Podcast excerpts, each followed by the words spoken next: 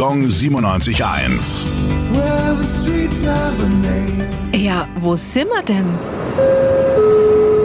Regio-Montanus-Weg, Nürnberg.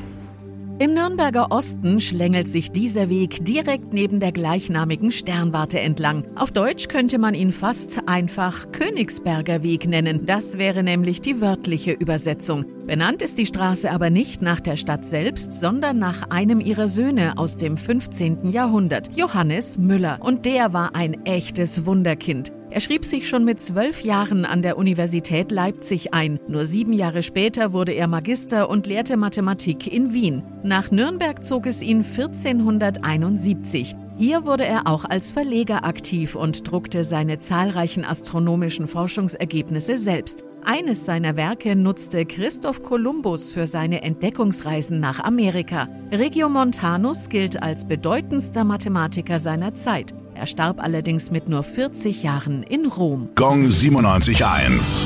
Well,